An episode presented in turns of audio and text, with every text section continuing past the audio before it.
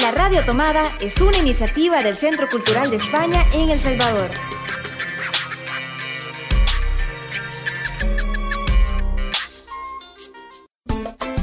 A dos bandas. Un espacio para encontrarnos con los autores de las distintas escenas de la música salvadoreña. Bienvenidos a Dos Bandas, una Dos Bandas casero. Estamos acá en este programa especial, extraordinario, por la situación en la que estamos viviendo. Hoy, 17 de abril, deberíamos estar ya pues inmersos en, en el ambiente del segundo toque a Dos Bandas, protagonizado por Saki, con Proyecto Pulpo como banda invitada. El segundo concierto a Dos Bandas, en marzo deberíamos de haber disfrutado con Pamela Robin y Collectio Bokun en el Teatro Nacional, pero pocos días antes eh, tuvimos el, el, gran acontecimiento mundial ¿no? de la pandemia y el gobierno decretó por la suspensión de todos los eventos eh, artísticos y con público en general. Así que, dadas las circunstancias que no nos podemos tocar, no nos podemos abrazar y no nos podemos reunir para disfrutar de la música nacional, pues qué mejor manera que, frente a las adversidades, juntarnos de manera telemática y al menos, aunque hoy no podemos disfrutar de la música de Saki y el proyecto Pulpo, vamos a poder escucharles, vamos a poder platicar con ellos y bueno, conocer un poco más de, su, de sus trayectorias y también conocer sus impresiones de cómo están viviendo las difíciles situaciones. Así que buenas, buenas tardes, Saki, bienvenido, muchas gracias por estar acá. Hola, gracias, gracias a vos por la invitación y pues lástima que no pudo ser en un escenario esta plática, pero igual un gusto de tenerla, un gusto de, de platicar con Olivo también y muchas gracias por, por estar aquí y platicar. Muchas gracias a ti. No nos hemos visto en persona, nos vamos a ver por primera vez a través de una pantalla, pero cuando nos veamos ya nos vamos a dar un fuerte abrazo. Claro. Muchas gracias por estar acá. Y también Eduardo, muchísimas gracias. Tocayo, Eduardo Oliva, el líder, guitarrista y, y, vocalista de la banda Proyecto Pulpo. Bienvenido, muchas gracias por estar con nosotros. No, hombre, muchas gracias por, por esta oportunidad que podamos platicar. Y bueno, lamentablemente no podemos estar en el escenario presentándonos, también disfrutando de esa fusión interesante de géneros y de la música misma. Pero bueno, vamos a platicar un poco ahora y también un gustazo a Saki. Sí. Estamos ahí pendientes. Porque no se conocen, ¿verdad? Nunca se han no. visto. Bueno, por lo que no pueden hacer... Yo lo, he, yo lo he visto un par de veces ahí por la calle, pero yo lo sigo.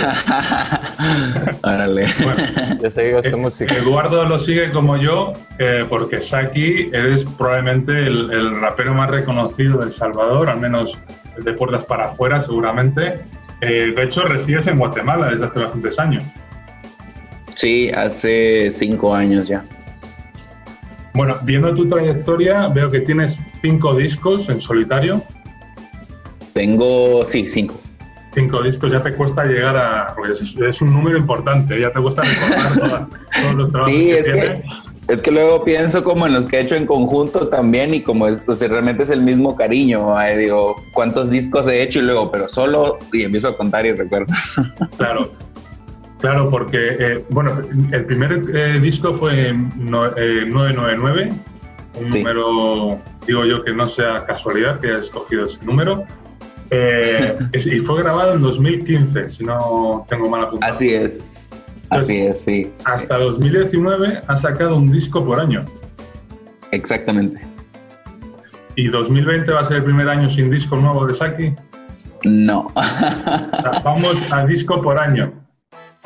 Sí, la verdad es de que fue una promesa que me hice, ¿sabes? Como de decir, bueno, si me quiero dedicar realmente a esto y hacerlo mi manera de vivir y lo que me va a dar de comer, Tengo que ponerme una meta de responsabilidad de producción, digamos, de decir, bueno, ¿qué es lo que me genera realmente un ingreso? ¿Qué es lo que me da una oportunidad de hacer conciertos grandes, sacar un disco? Entonces, cada año para mí mi plan de trabajo es lograr concretar un disco que tenga presentaciones en diferentes lugares para poder amasar un poquito de plata y poder volver a invertir. Bueno, pues ya que nos has adelantado la exclusiva, no sé si exclusiva, pero al menos yo no tenía ni idea de, por, qué, por, por qué derroteros va, va a ir este nuevo trabajo que vas a presentar. Uf, pues fíjate que Em, estoy muy emocionado, realmente estoy muy contento porque, digamos, todas las producciones que había hecho anteriormente databan en el espíritu del rap así muy, muy, muy, muy, muy dentro, ¿me entiendes? Era como, trataba la manera incluso yo de que el sonido fuera como de un estudio casero, usar pistas de, de, de, no tan diferente procedencia, digamos, que se, que se escuchen, qué sé yo, muy noventeras o algo muy sencillo.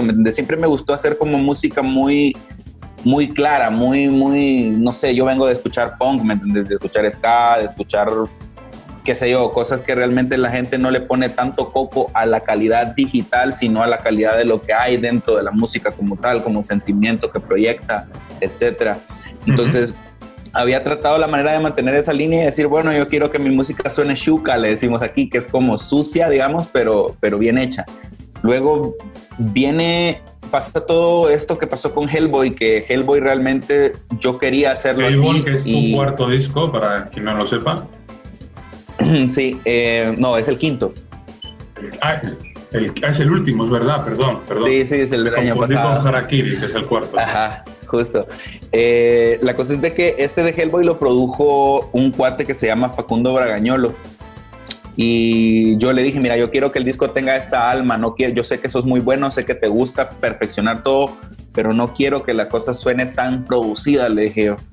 Y lo sacamos así y aún sacándolo así, el disco entró en playlists así súper grandes de Spotify, tuvo muchas reproducciones, logramos concretar un par de videos con buena calidad, e incluso uno lo grabamos en España, entonces fue como, me di cuenta en ese momento de que realmente yo estaba desperdiciando mucho potencial de lo que se puede lograr y empecé a aceptar ciertas propuestas de, cosas, por lo menos para empezar a escuchar de algunos amigos y estas cosas, hasta que conozco a Leighton, que es la persona que está produciendo ahora el disco de Centraca. Centraca se va a llamar el disco de este año, por cierto. Centraca. Eh, Con eh, referencia de hecho, a la, América. Fíjate que sí, de hecho la palabra nace en España justo cuando estoy grabando el, el, el video este que grabé ahorita de Volando, la canción que está en Hellboy. Y de repente pasa un señor y nos dice, hey, ¿ustedes de dónde son? Estábamos en Barcelona y nosotros, ah, de El Salvador y Guatemala. Y, ah, soy Centracas, nos decía así como, ala. Centracas. Sí, ajá, no conocía ese, ese, término. Sí, y de hecho después mi, mi novia, que es Rebeca Lane, me explica, mira, es que Centraca viene siendo como, has escuchado que a la gente del sur le dicen Sudaca, a, usted, a nosotros nos dicen Centraca. No había escuchado. me explotó la cabeza así como, what? Entonces fue, decidí hacer el disco con ese nombre y bajo la línea de, de poder proyectar lo que una persona que vive en Centroamérica, sobre todo en el Triángulo Norte, eh, tiene de dificultades para hacer música y aún así poder hacer cualquier tipo de música. Entonces dentro de Centraca vienen, ¿qué te digo? Canciones de punk, eh, una romántica que yo no suelo hacer eso. Eh, ¿Qué te digo? Viene un montón de cosas, aparte de que tiene también como aportes de muchas personas de diferentes otros géneros musicales. Por ejemplo, hay uno de los vocalistas de Camelo que también me va a ayudar en una canción, Marx me va a ayudar en otra canción, y así está como que traté la manera de que lo que proyectó Hellboy dentro incluso de los premios de música que fue, hay un álbum de hip hop dentro de todos los géneros musicales, es lo que estoy tratando de hacer con este disco, como bueno, esto es hip hop, esto es rap dentro de la música y aquí pueden escucharlo de esta forma. Ajá, qué bueno, qué interesante porque, bueno, tú desde el comienzo, ¿no? desde tu primer, y sobre todo yo creo que desde tu segundo disco, ¿no? Eh, Amarga Vida, ya se nota que eres un músico que escuchas mucha música, ¿no? Y que te gusta el jazz, que te gusta el rock, que te gusta el funky, como dices, ¿no? Entonces, que te gusta experimentar. Entonces, yo creo que cuando te propusimos desde el Centro Cultural de España esta mezcolanza, esta, este intercambio y, encuentro entre Chucky, de tú, ¿no? Tu, tu rap y, Proyecto Pulpo, que es una banda de rock, eh, yo creo que, en fin, te, te no, te supuso muy, una complicación. No, no, no, al contrario, me hace, me hace súper ilusión, ¿sabes? Porque es como, no sé, yo me he dado cuenta que este, este sonido, o sea, no es que se parezcan, pero digamos, esta línea de sonido, por ejemplo, como, como Proyecto Pulpo, de repente Voltar, Diente Amargo, o sea, en El Salvador se están haciendo cosas muy interesantes, son propuestas muy únicas y y me alegra mucho poder ser parte del, de que el hip hop entre inclusivo con estas, estos nuevos géneros y estos tipos de géneros que se están haciendo ahora en El Salvador, porque yo recuerdo, o sea, hace siete, ocho años, digamos, que yo empecé a hacer rap, incluso que nadie le ponía coco al rap, no había muchas bandas, o al menos yo no podía escuchar, no tenían el alcance en muchas bandas nacionales para poder proponer música. Y ahora es que es, todo el mundo está haciendo música y hay buenas propuestas, entonces realmente a mí se me parece algo bien interesante y ojalá que sí podamos concluirlo. No, no, eso no te quepa la menor duda que este concierto se va a celebrar. Te lo digo, os lo digo a vosotros dos y se los digo a todos los eh, telespectadores, que, el concierto de Saki con Proyecto Pulpo se va a celebrar, así como el primero de Pamela Robin y Colette Goku, porque bueno, estamos en una situación difícil, pero vamos a, vamos a celebrar estos conciertos, se lo demos al público y se lo demos sobre todo a los músicos salvadoreños.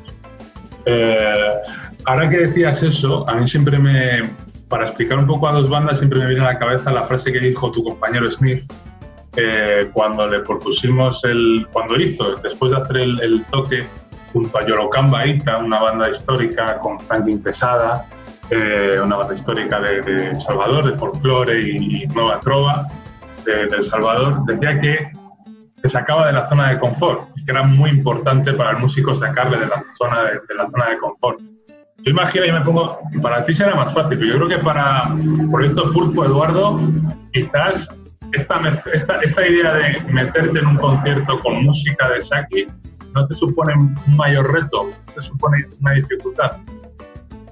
Pues es bastante interesante. De hecho, en nuestros toques nosotros ya hemos implementado de alguna forma una colaboración con otros raperos. Por ejemplo, hemos ya trabajado algo con Cinco Estrellas y también con Daycris. Eh, en algunos toques hemos agarrado alguna canción Creo que la canción que hemos agarrado ha sido Subducción y hemos, bueno, hemos interpretado la canción normal y llega un momento en vivo en el que nosotros improvisamos y cada uno nos echamos un solo, pero en ese espacio tuvimos la colaboración de ellos y hemos fusionado ese rap, esa influencia rap dentro de esta especie de rock alternativo con funk y psicodelia. Entonces resulta bien interesante y yo creo que eso, esos retos son bastante lindos para uno como músico porque también te, sacan como de cierta forma de una zona de confort y te hacen también aprender y empaparte de pues las influencias de otras personas y eso es crecer, eso es evolucionar y uno tiene que buscar eso como músico, como, como compositor, como intérprete. Claro, exactamente, porque uno de los retos y de, los objetivos de este programa de a dos bandas es sin lugar, sin lugar a dudas la de fomentar el, surgimiento o la consolidación de un gremio musical, ¿no? de una escena. Entonces, para que la escena crezca y esté más fortalecida, los integrantes de dicha escena se tienen que conocer y tienen que trabajar en común.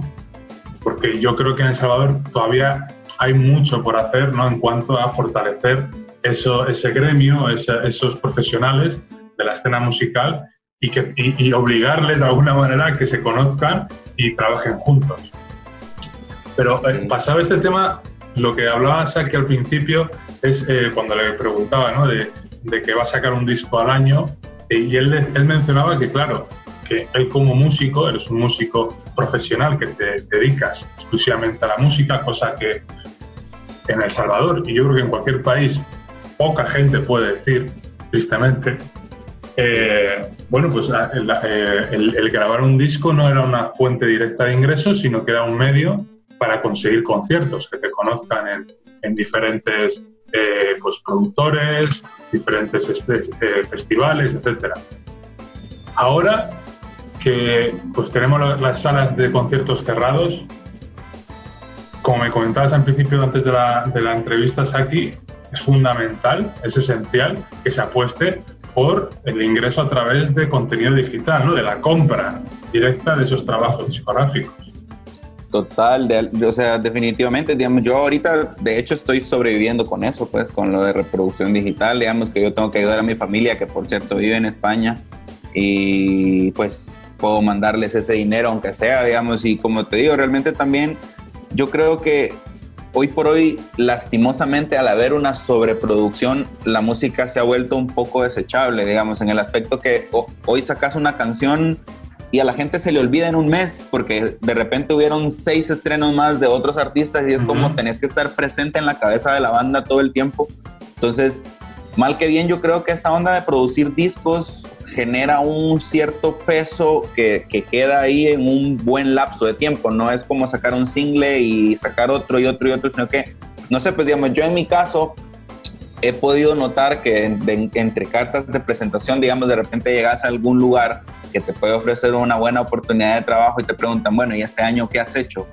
No es lo mismo decir, saqué tres singles que, mira, presenté un álbum. Entonces, o sea, realmente a mí sí, yo me he dado cuenta, digamos, que en la manera en la que yo trabajo, la mejor forma de estar presente en la cabeza de la gente fue sacar un disco por año, porque es como que a esta fecha, que yo siempre mis discos los saco en mi cumpleaños, entonces la Mara sabe que en mi cumpleaños va a haber un disco nuevo y ya están esperando en mayo, ya el primero de mayo la banda empieza a preguntar cuándo sale, cuándo sale, cuándo sale, cuándo sale. Pero es exactamente por eso, porque se, hizo ese trabajo durante cinco años para que la banda ahora lo tenga en mente. Y es bien yuca, no, digamos, si yo no hubiera podido adelantar todo lo que adelanté del disco a estas alturas, donde ya casi estoy con la fecha encima y que pasó todo esto, o ahorita si estuviera muy preocupado, digamos, en cuanto a lo que serían ingresos. Claro. Claro, ¿y qué, qué, medidas creéis que se deberían de implementar? O sea, ¿cuáles, ¿cuáles son los pasos para, para apoyar de alguna manera o, o, crear cortafuegos para que los artistas pues tengan, puedan subsistir, ¿no? Yo leía en redes sociales a Fran Maravilla, un productor salvadoreño, Saki lo conoce muy bien, Eduardo imagino que también, eh, es compañero de la Casa Tomada, a quien le, damos un fuerte abrazo a, a, Fran Maravilla, y proponía eso, ¿no? que hubiera una, una, desde el gobierno, desde las instituciones públicas, desde las administraciones, hubiese unos esfuerzos, una serie de medidas para implementar eh, la, la, llegada de ingresos a los artistas a través de sus trabajos discográficos. ¿Cómo, ¿Cómo creéis que deberían, o si tenéis alguna idea, alguna sugerencia, que se debería de implementar esto? Pues mira, yo, yo en lo personal lo veo desde las dos partes y me parece como complicado poder llegar a una solución fija, viable, sin, sin crear un conflicto, porque te, te voy a poner un ejemplo.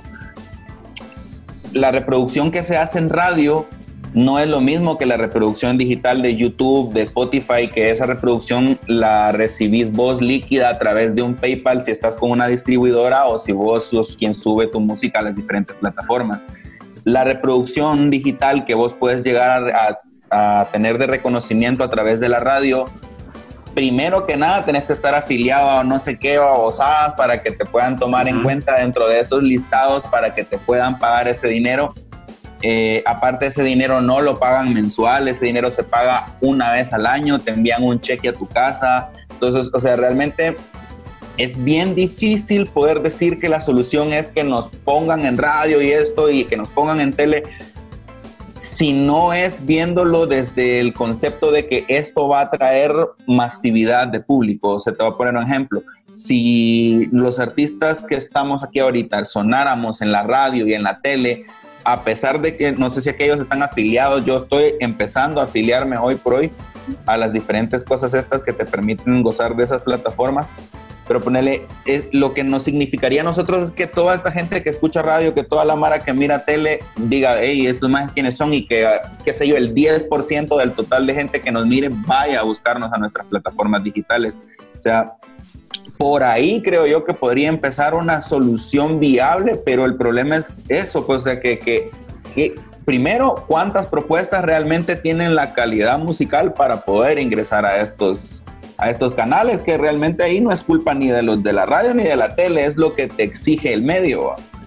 Segundo, o sea, realmente cuántas personas van a hacer el trabajo para afiliarse a todas estas diferentes plataformas y poder cobrar estos ingresos, porque si no, ¿de qué te sirve que te estén poniendo? Y tres, o sea, realmente podemos nosotros exigir que se nos ponga en radio y en televisión sabiendo que tenemos buenas propuestas y que muy poco se ha hecho para poder entrar a estas plataformas. O sea, yo lo veo, lo veo desde ese punto de vista. Sí, desde luego que es, es a corto plazo es muy complicado y se tienen que sentar unas bases para pues, eh, proporcionar este tipo de medios, este tipo de infraestructura a largo plazo. O sea, esto es algo que tiene que ser estrategia de país, creo yo. Eh, pero bueno, ahí es la, idea, ¿no? El, globo sonda que os he pasado, eh, la situación es muy compleja y no se va a arreglar de un día para otro, pero está claro que todos los profesionales de la cultura y, los músicos en particular tenemos que empezar a, darle vueltas al coco ¿no? y empezar a trabajar ¿no? y a, proponer, a proponer. Claro. Bueno, pasando un poco este tema, eh, os, quería hacer, antes de, poner una canción de Saki, quería hacer con vosotros un, pequeño juego. A ver, eh, sabéis que eh, esta tercera edición de dos bandas está compuesta por nueve formaciones. Nueve son las totales, ¿no? Entonces, claro, Saki no sabe quién es la, cuál es la banda que le ha tocado a Proyecto Pulpo, la otra. Y Eduardo no sabe cuál es la banda que le ha tocado a Saki. Aunque bueno, antes de eso, ¿recordáis cuáles son las otras bandas que os han tocado? yo no me acuerdo, pero tengo el mensaje. Eh, eh, yo creo que no todas, pero la mayoría sí. ¿Tú, Eduardo, con quién? ¿Con quién tienes el proyecto Pulpo? ¿Con quién tiene el otro concierto? Ah, no, no, de eso sí me acuerdo. Ah, ¿Querés que, que, lo diga? Sí, con Pamela Robin. Con Pamela Robin, eh, bueno, reconocida, ¿no? Cantante de rock. Tengo... Y Saki, Saki, tío, muy mal, ¿eh? eh tiene... Tu, toque como colaborador está programado con Darío Rivera, trío. No sé si conoces a Darío. ¿Conoces a Darío? No. Bueno, pues desde aquí le vamos a dar un abrazo, aunque no le conozcas. Ahí, como hace Eduardo, es un. no, es cierto, sí, Darío. Sí, sí, sí, es el saxofonista, de, era el saxofonista de Cimarrón. Es cierto. Fantástico saxofonista saxofonista especialmente tenor, y que está dirigiendo, aquí le mandamos un fuerte abrazo, está dirigiendo la Escuela Eufonía, la primera escuela, la, yo creo que la única escuela de jazz y música popular de El Salvador, que hay que apoyar más que nunca. Ahora es muy necesario que estos proyectos fundamentales para el tejido musical de El Salvador florezcan y se mantengan. Eh, una escuela de jazz muy bien dirigida. Increíble, Darío es una persona increíble. Buena, buena, buena. Vale, pues entonces ahora el juego, lo que os iba a proponer es que os voy a recordar todas las bandas que son, ¿no? De, de, esta tercera edición. Entonces Saki me va a decir cuál cree que es la otra banda. Bueno, si ya lo, acabamos de decir, qué tonto. Por eso te pregunté si lo mencionaba, porque de eso se trataba el juego. Bueno, amigos, cosas del directo, acabo de quedar como un idiota, pero vamos a dar paso a la canción de Saki. Muy mal, muy mal. Ay, ay, pues se, nota que no estoy muy ducho con el directo. Yo digo que a qué le toca a Pamela Robin, no sé. No sé. No, no sé, pero yo, diría que a Saki le toca. ¿Cómo es que se llamaba este brother? Me va a disculpar, pero. es de la cuarentena, yo creo. O es de nacimiento, también te digo. ¿eh? Muy bien. Yo, le preguntaba, la cuarentena. le preguntaba antes a Saki qué, tema quería que escuchásemos y nos dijo que, a ver si lo pronuncio bien, Sharinga. Sí. Sharinga. Se puede pronunciar así también, se puede pronunciar así también. ¿Cómo lo dices tú, Saki? Lo que pasa es de que en la traducción española dicen Sharingan, entonces todo bien.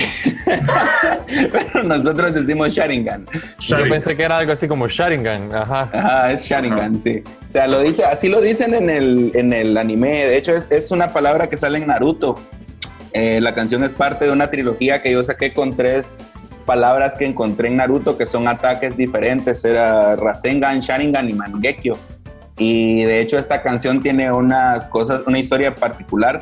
Estábamos en la casa, ven el video, estábamos en la casa de Whitmaker y fue como había un compadre con una cámara y le dije yo, Maje, hagamos un video. Bye, ¿qué hacemos? Y le dije, mira, te subís aquí, ta, ta, ta, y salió el video así como salió. Y pues realmente nosotros nunca esperamos y la canción la reaccionó un vato que se llama el coreano loco, que hace reacciones como chistosas de gente así que hace trap súper famosa como Anuel y toda esta mara y nos reaccionó a nosotros y nos hizo tres pedazos también ¿va? porque el video es súper casero y salimos súper mal vestidos y todo pero o sea de ahí me escribió el vato por Instagram y me dijo que le gustaba mucho mi música y después de eso el men así como esporádicamente ha estado compartiendo cosas de nosotros. Qué bueno. Veo que eres un gran seguidor de todo el mundo del manga, ¿no?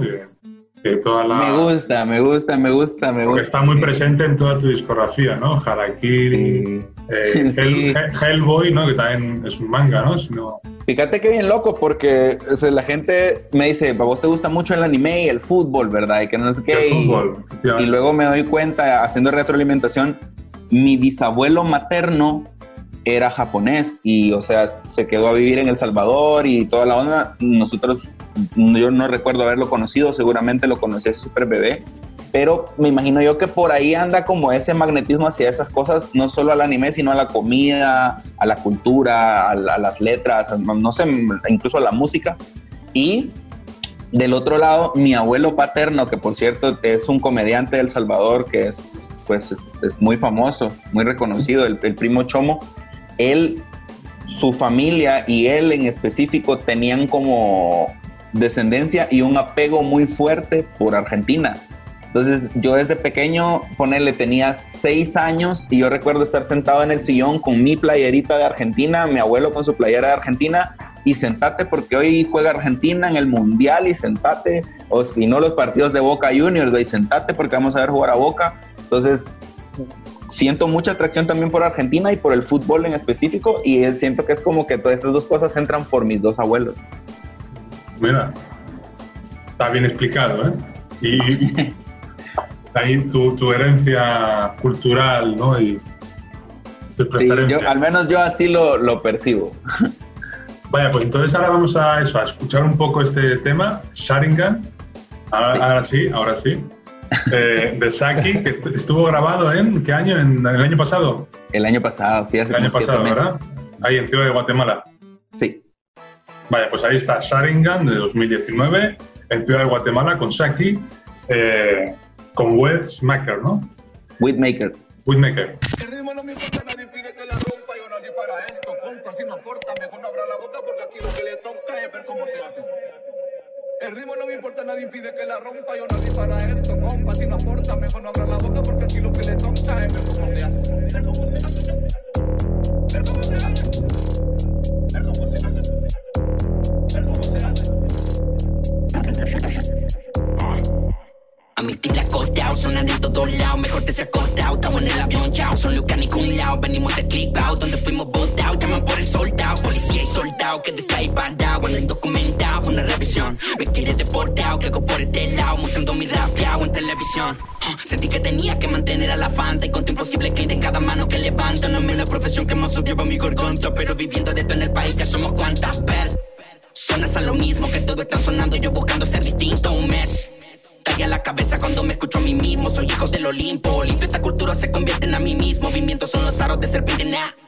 Vini, vine pa' vivir, hice el rap mini. Todo de versos fríos como goles de Kimmich. Mi clan latini, está de la city. El único heredero es el que hizo Harakiri. Digan la verdad y no teman la mentira. Es la manera más normal en que falsos se retiran. Yo, yo ya pude soltar este mundo que me pira Pero el diablo personal todavía respira. La paciencia inclina que por más que impidan El avance de mi línea son una estampida. Estoy haciendo todo beat que coro como el rey Midas. Tengo poco espacio ya para las el pasaporte, lo hago por deporte Quieren llevarse mi carga y no creo que la soporte no me importa, nadie pide que la rompa yo nací para esto, compa, si no aporta, mejor no abra la boca porque aquí lo que le toca es ver cómo se hace, ver cómo se hace. El ritmo no me importa, nadie impide que la rompa, yo nací para esto, compa, si no aporta, mejor no abra la boca porque aquí lo que le toca es ver cómo se hace, ver cómo se hace.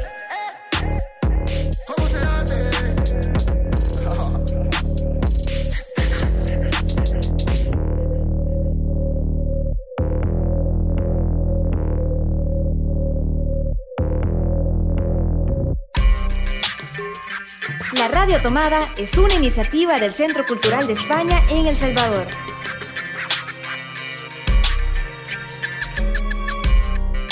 Bueno, pues ahí está el tema Sharingan de, Saki. Hay sus ánimos a flor de, play, a flor de piel. Y ahora eh, vamos a hablar un poquito más con Eduardo eh, de ese proyecto Pulpo, que es un nombre también, seguro que te lo han dicho muchas veces, ¿no? Es un nombre bastante particular para llamar a una, una, banda de música, ¿no? Proyecto Pulpo. Definitivamente. No sé si quieres decir algo, añadir algo, Eduardo. Ah, cualquier cosa que añada siempre va a alimentar la polémica. Ah. no, la verdad es que nació de una forma bien natural, como un como una broma interna, pero al final como que nos encariñamos con la idea de, de concebir como en el pulpo una especie de espíritu que habite dentro de nuestra música y de ahí agarramos paja, como decimos en buen salvadoreño, y se quedó como proyecto pulpo. O sea que no tiene un gran trasfondo, simplemente fue un, un momento de broma. Bueno, en, en, ese momento, digamos que la forma en la que nació sí fue un momento de broma, pero luego sí lo empezamos a conceptualizar más y acoplarlo a, digamos, el concepto del álbum y de nuestra música. Uh -huh. Un álbum que grabasteis en 2010, 2018, ¿no? En 2018. Nada suena. También un nombre bastante particular que te voy a pedir igualmente que nos expliques. Nada suena. o sea, ¿cómo sí, es eso? Sí, Es que es, es, un álbum básicamente que, que relata ese momento en el que nada tiene sentido alrededor de vos. Es, es, es el momento en el que nada, nada tiene congruencia, nada, vos estás fuera de vos mismo, entonces nada suena. Realmente... Eh, vos estás fuera de ahí, estás como entumecido y, y no sé, simplemente nada suena. Bueno, lo que, a lo que sí que suena Proyecto Pulpo es a un rock alternativo, ¿no? inspirado bastante, creo yo, por, por bandas de rock latinoamericano, ¿no? Ahí tenemos a Cerati, pero también a pues, influencia ¿no? siempre de Estados Unidos o de Inglaterra como Radiohead, ¿no? y otras bandas de, de, de, ese rock que se considera pues alternativo, ¿no?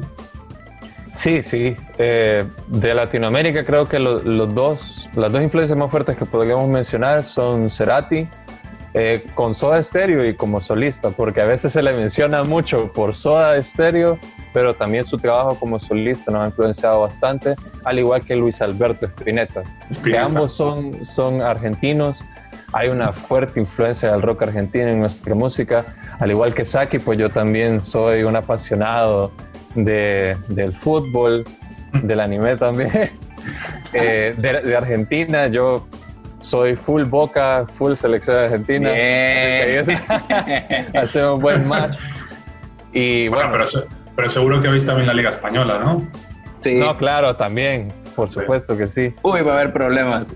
Ah, no, no, no, no, hablemos de fútbol. por favor. y bueno, por, de Estados Unidos sí podríamos. Bueno, Radiohead, si no me equivoco, es inglés, es, de Inglaterra. Sí. Y bueno, también Tame Impala, que yo creo que son. Bueno, Kevin Parker claro. creo que es de Australia, si no me equivoco. Entonces yo por ahí hay, era... hay, una mezcla de influencias. Sí, claro, claro, claro. Tame Impala. A ver si haces algún vídeo así también, tan potente, ¿no? Como ellos. Uh, sería genial. bueno, entonces eh, sacasteis en, en 2018 Nada Suena, pero este, este, año es un año importante para el proyecto Pulpo, ¿no? He entendido yo, porque habéis cambiado radicalmente, habéis cambiado la formación.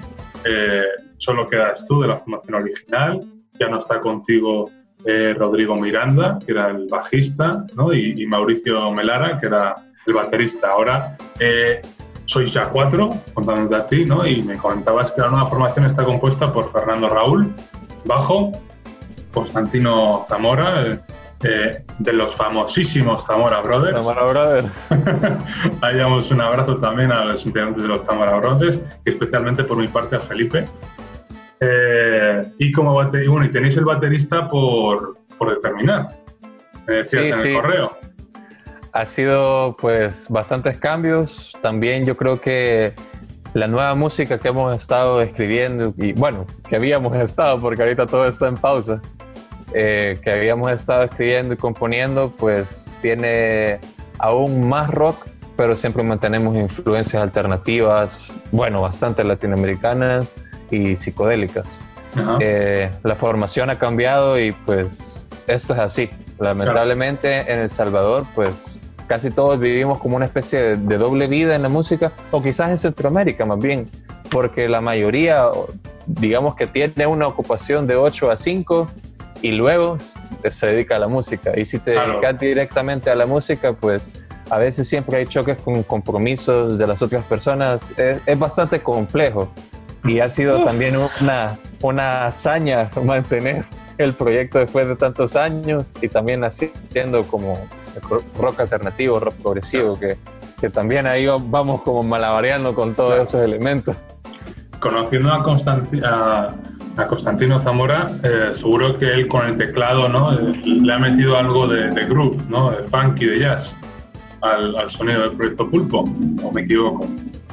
Bueno, eh, yo creo que esa parte venía más por mí desde el principio, pero Tino lo ha reforzado más también y es bien interesante porque de la nada, como él también tiene fuerte influencia de jazz y de música clásica, es bien interesante cómo él implementa elementos de música clásica en una base de rock alternativo, funk y con matices de psicodelia. No sé, es, bien interesante, es una fusión de, de varios de varias influencias que, le da cierta riqueza y que hace el proyecto tener un sonido, pues, se podría decir único. ¿Y, en, el escenario, ¿habéis tocado alguna vez con, un rapero? ¿O esta va a ser la primera vez? Sí. ¿Con quién habéis eh, colaborado? Como mencionaba anteriormente, hemos tenido, bueno, colaboración en un par de canciones, por ejemplo, con Daycris, eh, en la Nuit Blanche del año pasado participamos, es que es un evento masivo de la Alianza Francesa, un saludo a los amigos también de la Alianza Francesa. Y bueno, hemos participado con, con él y con Cinco Estrellas ya también hemos colaborado en, varios toques y la verdad es que es una dinámica bastante buena. A mí en lo personal, pues yo podría considerarme como un ignorante o no saber mucho de la cultura de hip hop, pero me gusta bastante. Yo sigo bastante la música de, por ejemplo, Kendrick Lamar, sigo bastante la música de, por ejemplo, bueno, Tyler the Creator, que quizás ya se sale más de, de, solo hacer rap, porque como está como mezclando influencias, diversas influencias, es bien interesante. Entonces, a mí en lo personal, la, la, idea de poder colaborar con un rapero siempre me ha gustado. Y en este caso, hacerlo con Saki, pues es algo que, que ojalá que cuando termine todo esto, y estemos en una situación más estable, si podamos realmente materializar, porque estoy seguro que va a ser, va a sonar muy interesante. Qué bueno. Bueno, yo, yo no lo digo por, por generar presión, pero una de, los, de las cosas más enriquecedoras ¿no? de las dos bandas es que después de los encuentros, en varias ocasiones han sucedido, los encuentros han continuado, se han generado relaciones entre los músicos más allá de amistad, sino también en lo profesional y sé de algunos casos en los que ya han grabado. Por ejemplo, eh, yo sé que las Musas Desconectadas, a raíz de su colaboración con la joven camerata, la Joca, una camerata de, cuerdas, bueno, pues en su disco incorporaron a varias violinistas y violistas de, la, camerata, ¿no? Ya ha habido otros, otros experimentos donde, bueno, pues ha, continuado, ¿no? Y eso es uno de, para mí uno de los mayores éxitos de las dos bandas, que de, una, de un encuentro específico, un concierto, luego se generen nuevas, nuevas relaciones ¿no? y, incluso nuevos proyectos. Así que quién sabe si Proyecto Pulpo y Saki pueden hacer una, un tema propio, original, ¿no? en, el futuro. Sería genial, ¿no? Y con, con, la idea que estaba presentando Saki de, de implementar nuevas influencias en, en, su nuevo disco, o bueno, elementos de esa naturaleza, también nosotros estamos a, a su disposición por si necesita apoyo o algo. Eh, realmente es bien curioso porque yo tenía esta pila, de, ah, hay como un fragmento de una línea de bajo que, que hizo Fercho, el bajista de la banda, que yo dije, esto tiene que ser una canción en la que tengamos que meter un rapero y ese tiene que ser Saki. y justamente o sea, cayó en, en, a dos bandas la oportunidad de que pudiéramos tener ese encuentro. Así que a, ver si en el futuro podemos reunirnos. Y bueno, siempre estamos ahí a, la disposición para apoyar. Y Eduardo, en, el tema discográfico, ¿hay alguna, ¿tenéis algún trabajo? ¿Estáis generando material nuevo con el, con el, nuevo, el nuevo formato que tenéis del proyecto Pulpo? Bueno, he estado grabando material, pero como solista. Ahorita estoy grabando, digamos que seguramente va a ser un nuevo disco, pero como solista. Y ahorita estábamos en ese proceso de componer nuevos temas de Proyecto Pulpo, porque la intención es hacer un segundo disco. La intención, bueno, era empezar a grabar este año, pero con todo esto que, que está pasando, pues no sé cómo va a evolucionar la cosa, pero lo que seguro es de que vamos a hacer un esfuerzo, vamos a hacer una lucha para tener un segundo disco y presentarles nueva música. Qué buena noticia, Eduardo, ¿eh? saber que vamos a tener, esperemos que antes que, después, un nuevo trabajo de música nacional, de rock nacional, con la nueva formación del Proyecto Pulpo.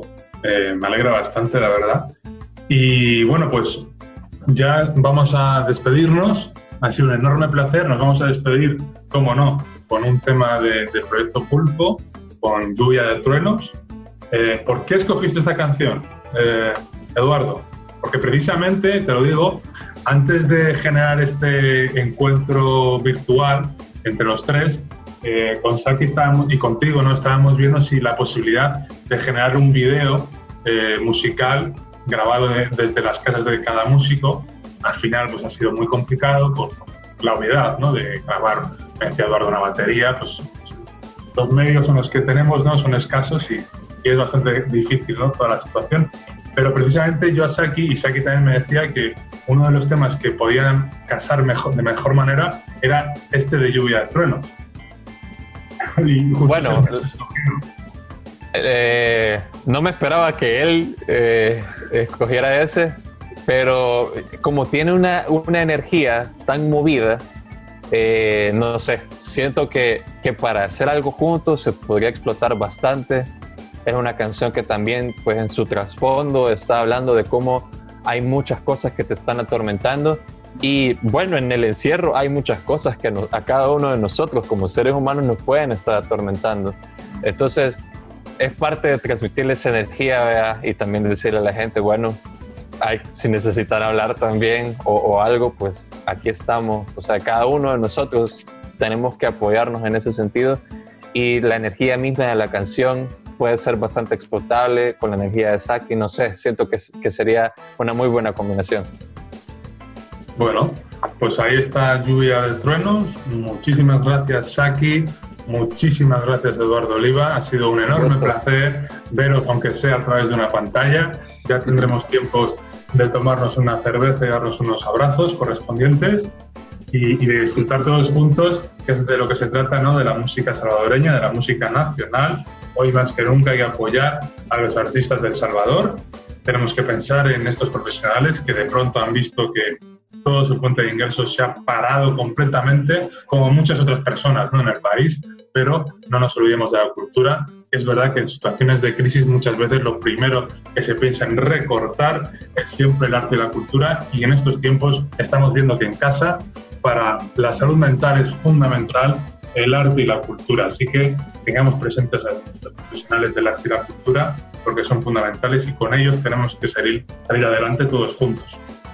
Así que otra vez, muchas gracias Saki. Nos vemos, nos estamos viendo. Muchísimas gracias Eduardo y, un saludo a todos los compañeros del Proyecto Pulpo y a, un todos, abrazo. a todos los compañeros que hacen posible Saki, que estoy seguro que detrás de, de ti, Saki, hay, hay bastantes profesionales. sí.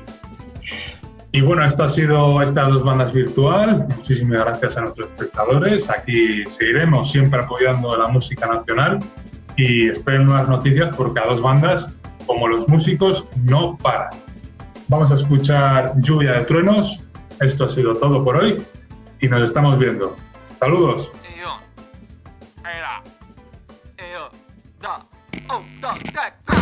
Ya no quiero despertarme a medianoche pensando que ya no puedo vivir en un mundo lleno de reproches que hacen eco en el vacío que deja mentir.